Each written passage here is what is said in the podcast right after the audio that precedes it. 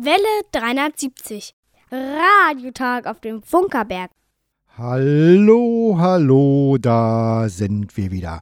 Herzlich willkommen zum Welle 370 Radiotag vom Funkerberg in Königs Wusterhausen, Ausgabe Februar 2018. Heute im Studio sind Thomas, Hanna, Detlef? Ja, und äh, Rainer ist natürlich auch da und wir haben wieder heute ein, Thomas, ein Radiotag. ein buntes Programm Ja, zusammengestellt. genau, das sagst du ja immer. Ja, Stimmt. genau. Ein Hm. buntes Programm haben wir heute wieder zusammengestellt. Lieber Hörer, wenn du uns hörst, schick uns eine E-Mail an Welle 370. funkerberg.de. Schicke eine SMS, MMS oder WhatsApp-Nachricht an 0151 700. 15711.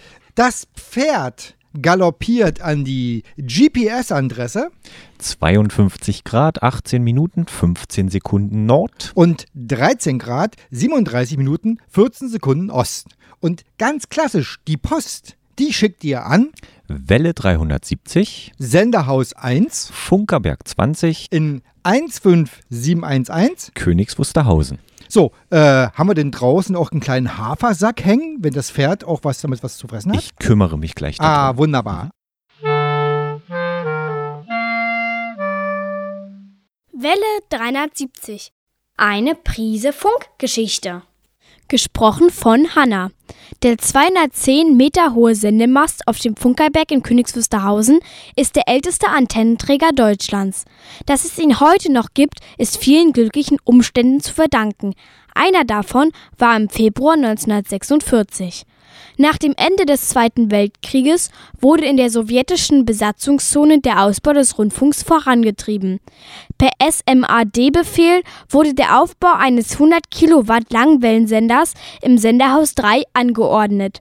Am 27. Februar 1946 ging der Auftrag an die in West-Berlin ansässige Telefunken AG. Der Aufbau eines leistungsstarken Langwellensenders stellte, so kurz nach dem Krieg, vor allem eine Herausforderung in der Materialbeschaffung dar. Mit Unterstützung aus Beständen der Postverwaltung und der Firma Lorenz in Leipzig konnte der Sender innerhalb von sechs Monaten aufgebaut werden. Am 20. August 1946 wurde die Anlage als Sender 37 in Betrieb genommen. Übertragen wurde das Programm des Deutschlandsenders.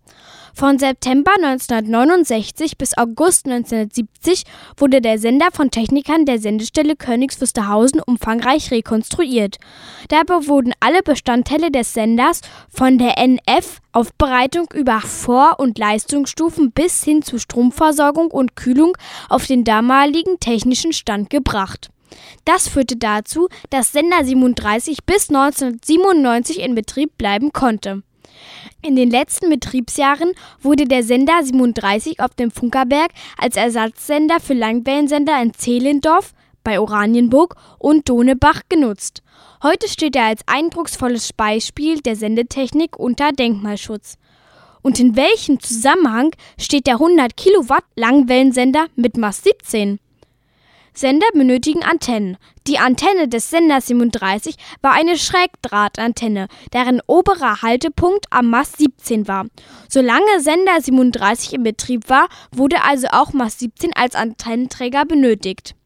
Und so hat eine Entscheidung im Februar 1946 dazu geführt, dass ein 210 Meter hoher Sendemast auch heute noch das Wahrzeichen von Königs Wusterhausen ist. Wunderbar, vielen Dank, äh, gelesen. Äh, man merkt eben immer wieder, lesen ist eben schwierig und äh, vielen Dank für diesen wunderbaren Einsatz. Und jetzt kommt nämlich äh, unsere nächste Musik, Jamie Ward mit I Don't Want to Know. Viel Spaß!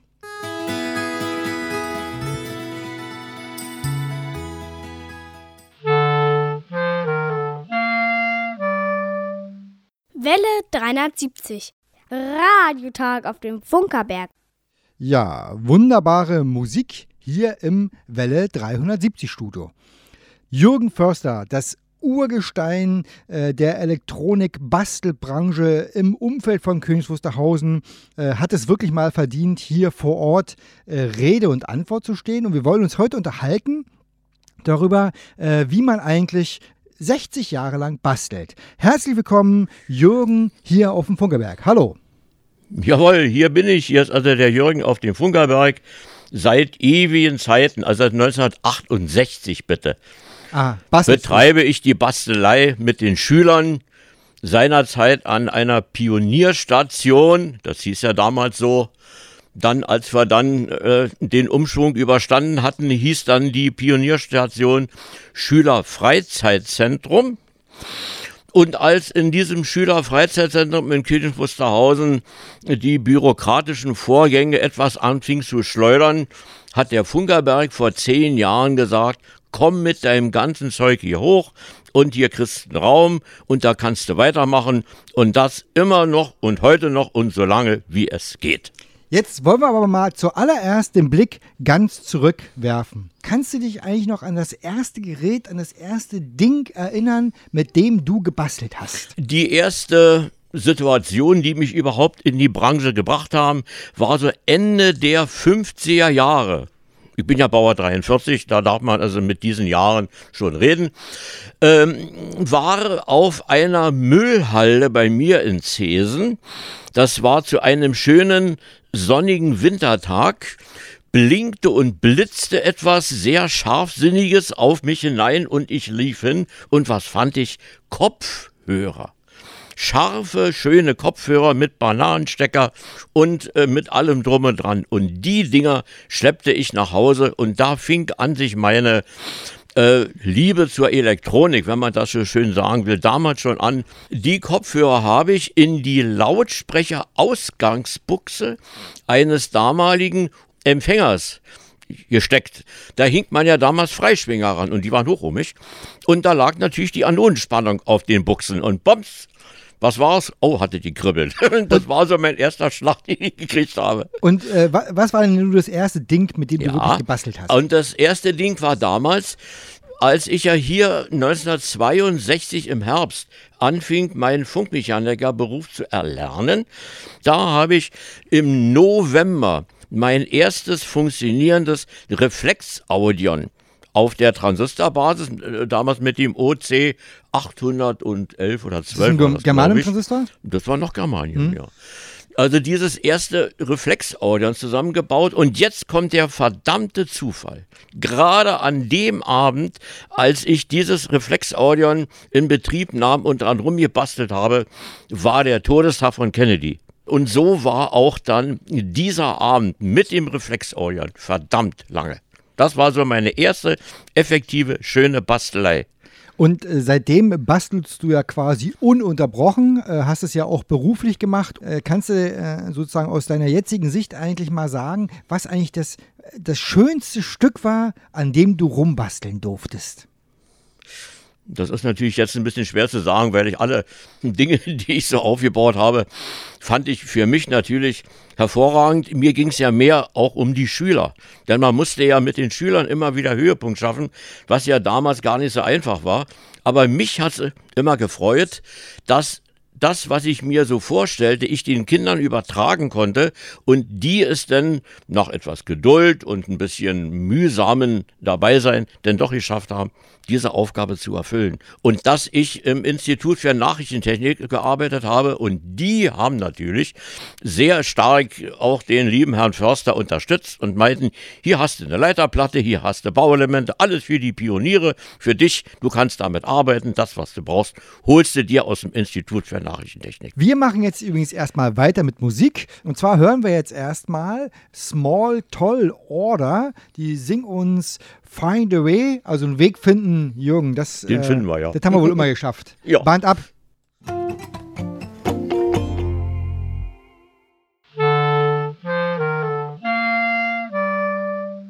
Welle 370. Radiotag auf dem Funkerberg. Ja, und hier sind wir mittendrin in unserem Gespräch aus dem Museum und äh, jetzt äh, geht es weiter mit Jürgen. Jürgen, sag mal, was hat man denn eigentlich so äh, zu Anfangszeiten in dieser Pionierbastellage, was hat man eigentlich für Geräte gebastelt?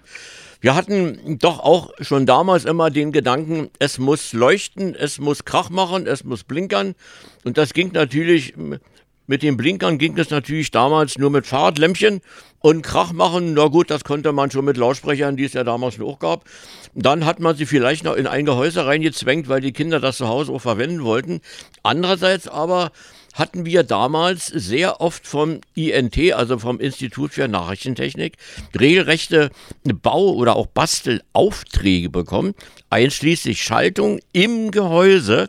Die ging dann als Ausstellungsstück auf diese Messe, der Meister von morgen. Was war das zum Beispiel? Das, das war ja, achso, das war zum Beispiel ein äh, Prüfgerät für die ersten Deal-Schaltkreise, also der D100 oder D110, D120, um zum Beispiel bei dem D100 diese vier Nenngatter auf Funktion zu überprüfen. So, und dann haben wir also des Öfteren auch weitere Aufträge und Wunsch, Wünschaufträge vom INT bekommen an die Station junger Techniker mit den Pionieren unter meiner Anleitung und auch unter Anleitung des INT. Die haben dann teilweise mechanische Aufgaben mit erledigt und wir haben die elektrischen, elektronischen Aufgaben erledigt. Und dann passten wir das alle an. Und dann sind wir auch mal mit den Schülern direkt nach Schöneweide gefahren in das INT, haben uns gefreut, dass die sich gefreut haben. Und somit hatten wir immer wieder eine wunderbare Veranstaltung und schöne kommunikative Verbindung. Habt ihr denn eigentlich auch Radios gebastelt? Wenig. Weil Ganz einfach deswegen, wenn man ein Radio bastelt, muss man etliche unterschiedliche Faktoren beachten. Man muss also an der Antenne rum äh, experimentieren. Man muss an dem Verrittstab experimentieren. Das sind alles Dinge, die sehr viel Zeit kosten.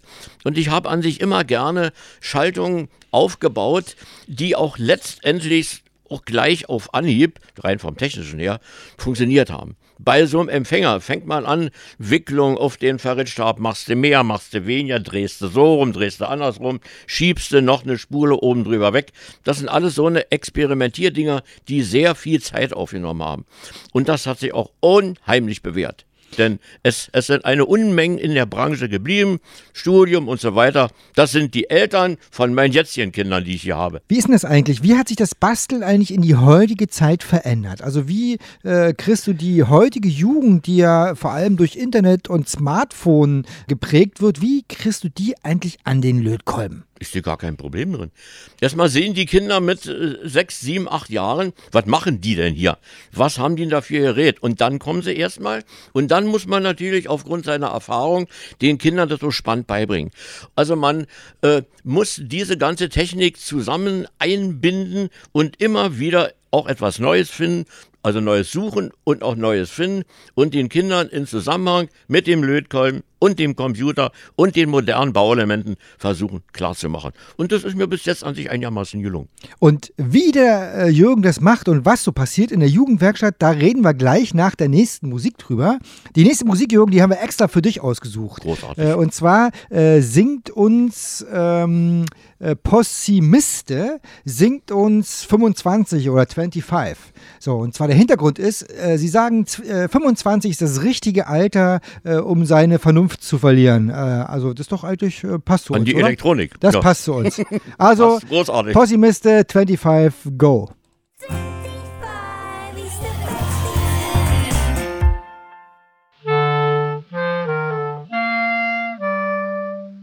Welle 370. Radiotag auf dem Funkerberg.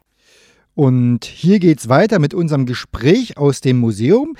Wir sind also jetzt äh, in der Gegenwart eigentlich angekommen. Wir waren ja dabei, wie man äh, heutzutage junge Menschen dazu bringt, den Lötkolben in die Hand zu nehmen. Ein Event, das hier auf dem Funkeberg stattfindet und an dem du äh, nicht unmaßgeblich beteiligt bist, ist unser Weihnachtslöten. Erzähl doch mal einfach, wie das eigentlich zu diesem Weihnachtslöten gekommen ist.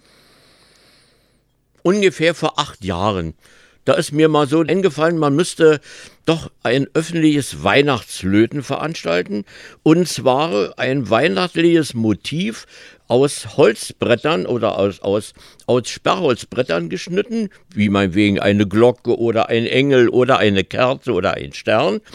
Da werden dann rückwärtig Reißnägel raufgeschlagen oder reingeschlagen und auf diese Reißnägel werden wenige elektronische Bauelemente aufgelötet und der Effekt ist, dass dann diese weihnachtliche Figur blinkert.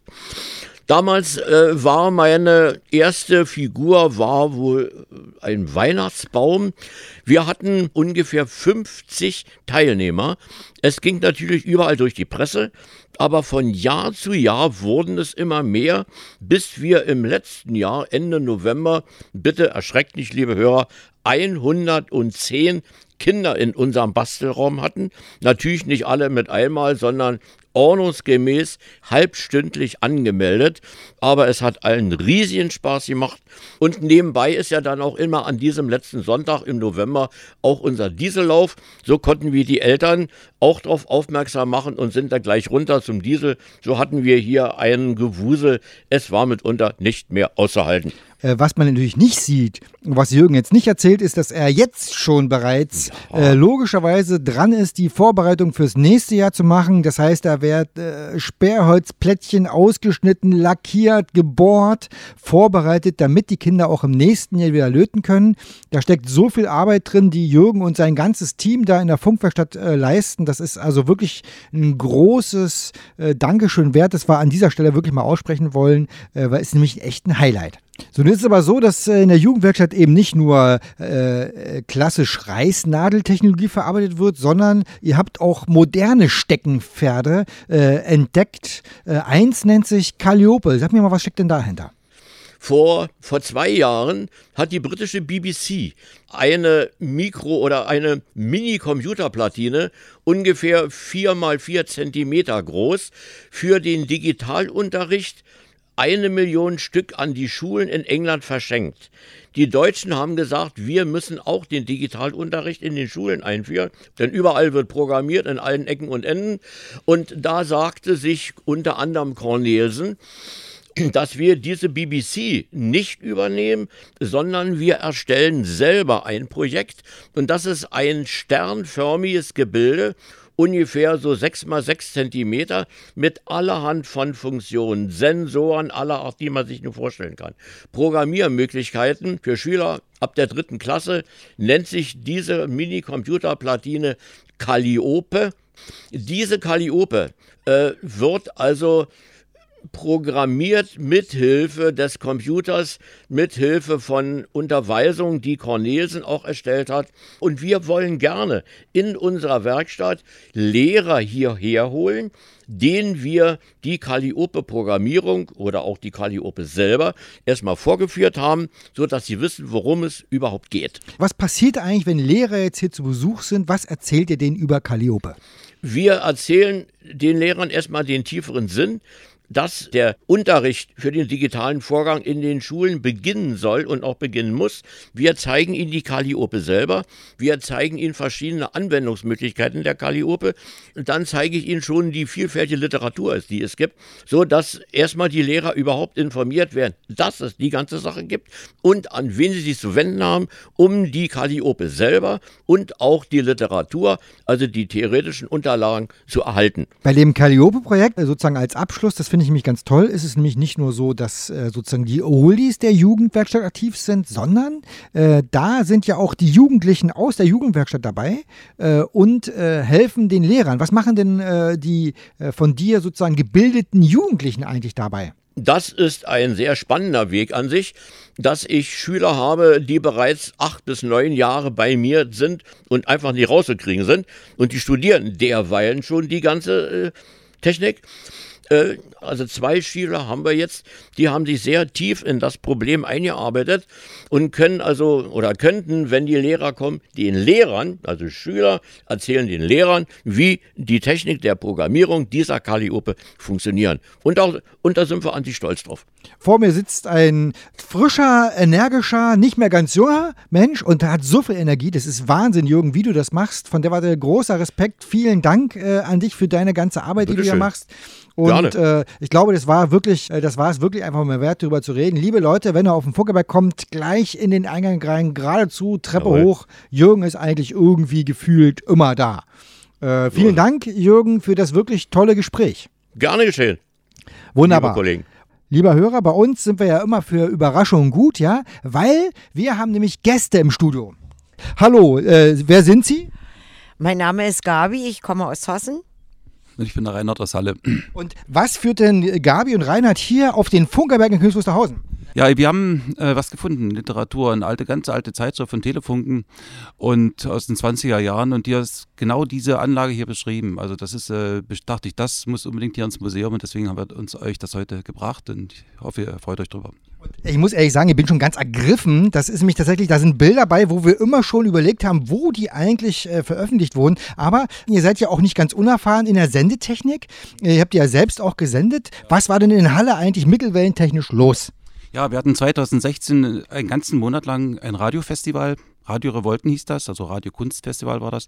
Und ich kam da auf die Idee, wenn wir schon einen UKW-Sender da betreiben, 99,3 Megahertz, äh, dann sollte man doch auch einen Mittelwellensender zustande bringen. Und tatsächlich hat einer von unseren Funkamateuren innerhalb von einem Monat einen wirklich sehr schön professionell aussehenden 1 Kilowatt Sender gebaut. Und wir haben die Frequenz vom Sender Burg nutzen können, hätten theoretisch einen Megawatt machen können, aber 1000 Watt war auch schon genug. Und haben da die ganze Zeit, 24 Stunden, einen ganzen Monat lang, äh, das Programm übertragen von dem Festival. Das war ganz spannend für uns. Wenn man so einen verrückten Radiofreund hat, äh, wie, wie geht man damit um? Ja, wir führen eine Wochenend äh, eher aller 14 Tage und damit, damit kann ich sehr gut umgehen. Das liegt aber äh, nicht, nicht am, am, Funken oder so, sondern ich bin Hochschullehrer in Halle an der Uni und deswegen äh, sehen wir jetzt immer uns nur alle zwei Wochen oder so. Also wunderbar. Äh, wie, wie ist es hier so bei Welle 73? Na toll, ist doch fantastisch. Die, ich hätte nicht gedacht, dass die Ausstellung hier so äh, großartig ist, also wirklich. Und, und so, viel, so vielseitig auch. Äh, das, ist, das kann ich nur empfehlen für, für alle Hörer, wirklich. Kommt mal her. Über die, die Zeitung gucken wir uns gleich nochmal an. Jetzt machen wir erstmal Musik. Wir machen Musik und zwar spielen wir jetzt hier For God the Whale, Curry Your Own White. Alter Falter.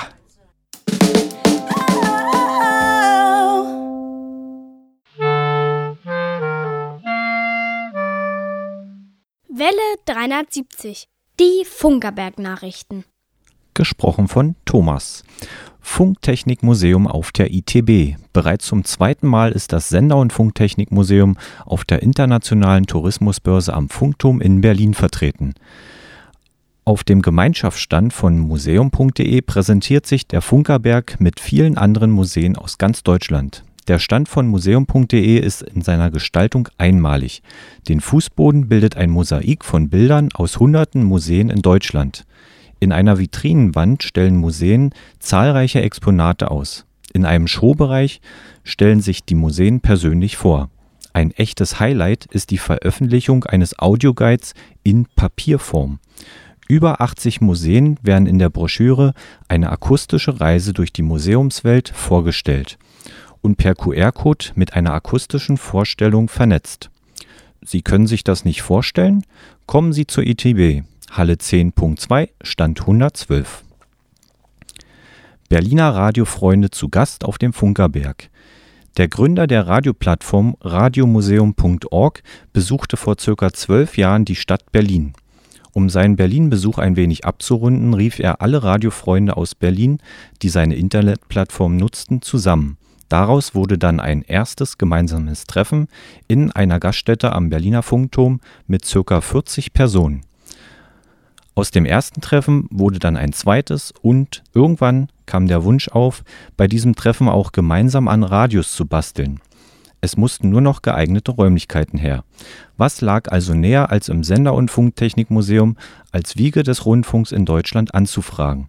Nach einigen Gesprächen gab es keinen Zweifel mehr. Die Radiobastler haben für ihre gemeinsame Aktivität eine Heimat gefunden. Seitdem treffen sich die Berliner Radiobastler regelmäßig im Sender- und Funktechnikmuseum, um ihr gemeinsames Hobby im historischen Maschinensaal, umgeben von alten Radios, Sendeanlagen und dem Geruch von alten Maschinen nachzugehen am 17.02.2018 war es wieder soweit. Viele engagierte Radiofreunde trafen sich im Maschinensaal des Sender- und Funktechnikmuseums in der Rundfunkstadt. Aber was machen die Radiofreunde eigentlich? Darüber hat uns Peter Pollex von den Berliner Radiofreunden aufgeklärt. Was passiert bei einem Treffen der Radiofreunde? Ja, beim Ra Treffen der Radiofreunde bringt natürlich jeder etwas mit. Von Uraltgeräten meine Ansicht, je älter, desto besser, bis zu modernen Geräten. Es ist ja so, dass die meisten Geräte viele, viele Jahre auf dem Puckel haben. Die werden auseinandergenommen, es wird geguckt, sind defekte Teile dabei, äh, die werden ersetzt und dann äh, hat man ja äh, Schaltbilder. Nach diesen äh, Schaltbildern kann man dann sehen, wo, an welcher Stelle äh, hat das Gerät einen Fehler. Wie hoch ist die Wahrscheinlichkeit, dass es danach wieder spielt?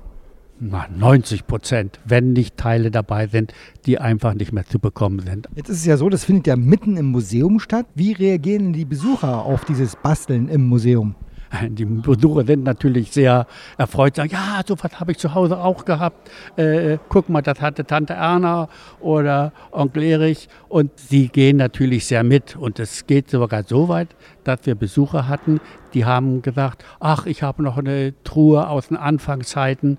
Äh, ich weiß aber nicht, wie das geht. Und wir haben dann auch gemeinsam mit den Leuten hier diese Geräte auseinandergenommen und versucht auch wieder in Ordnung zu bringen. Wer den Radiofreunden einmal über die Schulter schauen möchte, hat die nächste Möglichkeit an einem Sonnabend im April. Der genaue Termin wird auf unserer Webseite www.funkerberg.de veröffentlicht. Mehr digitaler Rundfunk in Brandenburg. Am 30. Januar 2018 hat der Medienrat der Medienanstalt Berlin-Brandenburg MABB den Weg zu mehr digitalem Radio in Brandenburg geebnet. Neben der Belegung des Berliner Multiplexes auf Kanal 7b mit privaten Programmen wie Berliner Rundfunk, KISS FM oder Radio Gold wurde auch ein zweites DAB Plus Multiplex beschlossen. Der neue Multiplex wird in Berlin und Brandenburg empfangbar sein. Damit werden zusätzlich 15 private Radioprogramme auch in Brandenburg ausgestrahlt. Mit dabei Rockantenne, Peli One oder Power Radio. Über die weiteren Entwicklungen werden wir berichten. Bergfunk Open Air. Im Angesicht des kalten Februarsonntages scheint das warme Augustwochenende noch in weiter Ferne, aber es sind nur noch 172 Tage und der schlaue Funkerberg-Freund plant vor. Neun Tage im August versprechen Kultur und Erlebnis vom Feinsten. Am 10. und 11. August 2018 bebt der Funkerberg, das Bergfunk Open Air, lädt Besucher in das Festivalgelände vor dem Senderhaus 2 ein. Ob Inge und Heinz, Judith Holofernes, Meckes oder Mr. Me und viele weitere Künstler, für beste Unterhaltung ist gesorgt. Alle zwei Jahre gehen dem Bergfunk die Kulturtage Königs Wusterhausen voraus. So finden im Jahr 2018 neben den etablierten Veranstaltungen wie Bergslam, Familientag und Kinoabend auch wieder das Klassik Open Air statt. Informationen zu den Veranstaltungen Kulturtage Königs Wusterhausen und Bergfunk Open Air 2018 finden Sie unter www.bergfunk-openair.de und www.kulturtage-kw.de. Sollte es doch am Bergfunkwochenende regnen, können wir versichern, im Herzen wird Ihnen warm. Tickets für beide Open-Air-Tage gibt es ab 27 Euro. Der Eintritt zu den Kulturtagen ist bei vielen Veranstaltungen frei. Das Wetter im Studio sind es 24 Grad. Und hier geht es weiter mit Musik, wie es sich gehört, traditionell nach den Nachrichten, flexibel, so lange bis sie eine zweite Platte rausbringen, machen wir Platte die erste, heute flexibel mit Pointenbomber. Band ab!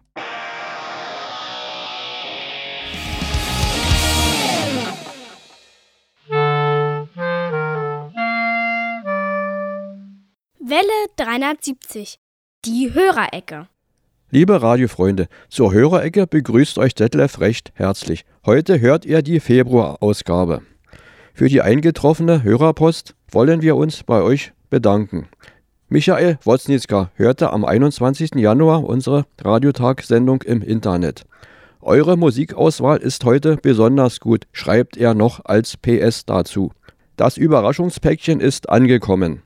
Am 21. Januar hörte Bernd Seiser unsere Sendung im Internet. Über Radio HCJB hörte Bernd unsere Programmbeiträge am 13. Januar und 10. Februar auf der Kurzwelle. Ralf Urbanschik hörte ebenfalls am 21. Januar im Internet unsere Radiotag-Sendung.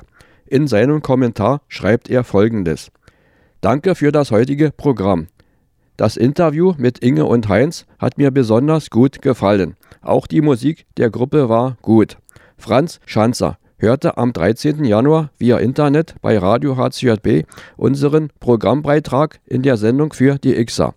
Jeden Samstag höre ich das Radio HCJB-Programm. Eure Beiträge sind sehr interessant, schreibt Franz in seinem Kommentar. Angelika Stieber schreibt in ihrer E-Mail. Ich habe heute am 21. Januar eure Sendung via Internet gehört.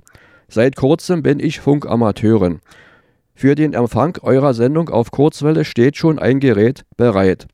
Ralf aus Berlin-Müggelheim ist durch den Funkamateur Ausgabe 12 2017 auf uns aufmerksam geworden, schreibt er. Wann schaltet ihr wieder die 810 kHz ein, war seine Frage. An jedem dritten Sonntag des Monats wird die 810 kHz ab 14 Uhr MEZ eingeschaltet. Klaus Irrgang hörte am 9. Februar bei Alex Berlin auf UKW 91,0 MHz unsere Radiotag-Sendung. Danke für die schöne Sendung. Diesmal keine QSL-Karte. Ich habe schon welche bekommen, schreibt er. Einige Hörerfreunde haben sich für die schöne QSL-Karte zur Sondersendung am 22. Dezember 2017 bedankt. Hans-Werner Lollecke schreibt dazu, Vielen Dank für die QSL-Karte und Info. Ich höre gern in das Programm von euch rein. Günther Gärtner bedankt sich ganz ausführlich für die schöne QSL-Karte und die Funkerberg-Informationen. Hans-Dieter Buschau bedankt sich für die nette Antwort mit der QSL-Karte. Weiterhin viel Erfolg mit dem Museum und beim Senden, schreibt er. Ein weiteres Dankschreiben ist von Harald Denzel eingetroffen. Herbert Meixner bedankt sich für die schöne QSL-Karte und das Museumsfaltblatt. An Klaus Irrgang und Rainer Brandt gerichtete Post mit der QSL-Karte zur Sendung am 22. Dezember 2017 ist mit dem Vermerk Empfänger unter angegebener Adresse nicht zu erreichen zurückgekommen. Das war nun wieder die Hörerecke in der Ausgabe Februar 2018. Wir freuen uns immer über Post von euch, liebe Radiofreunde. Bis zur nächsten Ausgabe die allerbesten Empfangsergebnisse auf unseren Verbreitungswegen wünscht euch Detlef. Und wie es der Zufall so will, ist der eben erwähnte Klaus Urgang hier. Und äh, wie kommt's denn? Ja, ich wollte mal vorbeischauen, wollte auch die QSL-Karte abholen. Äh, ja, einfach so mal vorbeikommen, ist ja auch immer sehr gute Atmosphäre hier, ist immer viel los auf dem Funkerberg. Und sonst zufrieden heute mit der heutigen Sendung? Ja, natürlich. Ähm, ist immer sehr interessant in die Sendung und man hat, lässt sich sehr viel einfallen, um äh, einfach äh, Dinge zu präsentieren und Leute vorzustellen. Interview ist immer sehr schön, sehr interessant. Oh. Sehr schön. Danke. Ja, ich dank, bedanke mich auch. So, und äh, hier geht's jetzt weiter mit Welle 370. Die Funkerberg-Termine. Am 4. März haben wir die öffentliche Dieselwartung. Das heißt, wir haben hier bis zu acht Personen, die an einer Dieselwartung äh, teilnehmen können. Und so wie ich gehört habe, gibt es auch noch ein paar wenige Plätze. Lieber Hörer, diese Dieselwartung ist etwas ganz Besonderes. Du hast die Chance, in den Motor hineinzusehen, einen bewegenden Kolben von unten oder auch ein äh, klapperndes Ventil von oben dir anzugucken. Du kannst alle Arbeiten, die sonst die Mechaniker vom Diesel machen, äh, sozusagen selbst unter Anleitung äh, selber durchführen. Und das ist wirklich ein ganz, ganz großes Highlight. Also nochmal der Termin 4. März, öffentliche Dieselwartung nur nach Anmeldung.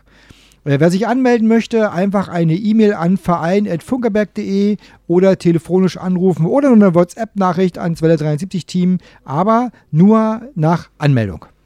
Am 18. März haben wir den nächsten Radiotag vom Funkerberg. Und wie Sie es gehört, jetzt äh, nach den Terminen kommen wir zu unseren Geburtstagen. Im Februar haben Geburtstag Karin, Ralf, Ursula, Jörg, Berthold, Lothar und Tewe Schur, Rick Deleil und Frank Zander. Ja, alle wirklich für äh, Radiofreunde bekannt.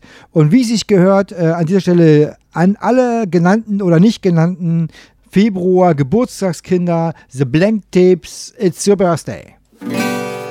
It's your birthday, it's your birthday, happy birthday. Happy birthday, happy birthday to you. Another big year is finally here. happy birthday, happy birthday It's your birthday, it's your birthday,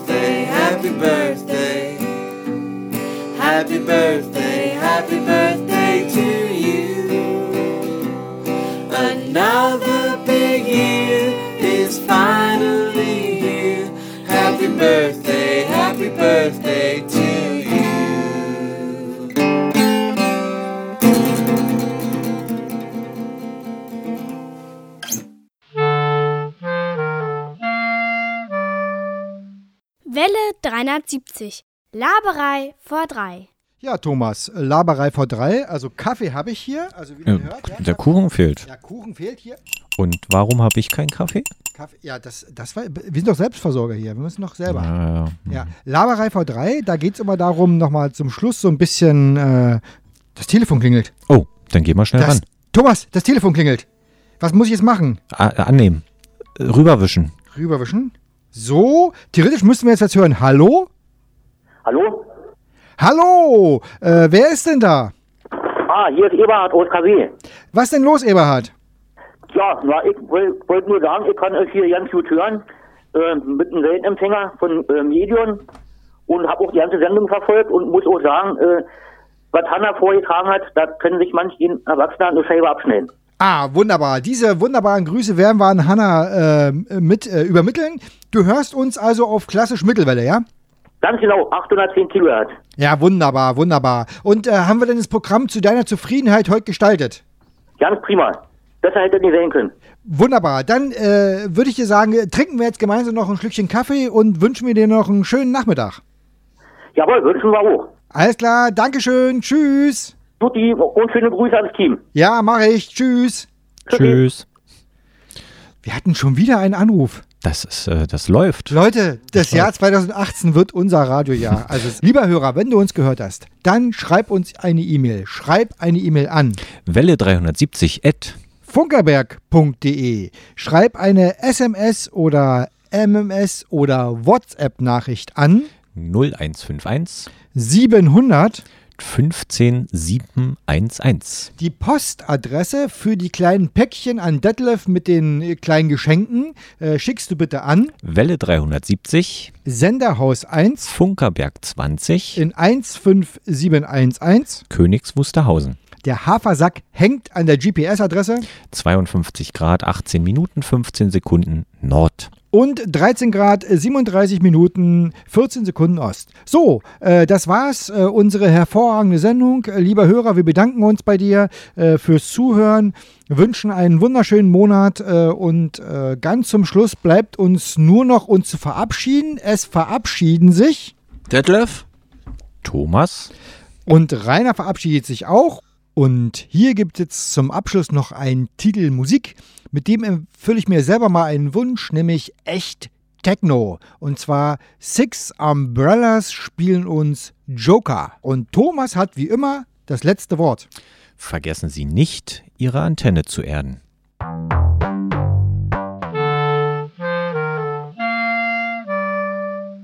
Welle 370. Radiotag auf dem Funkerberg.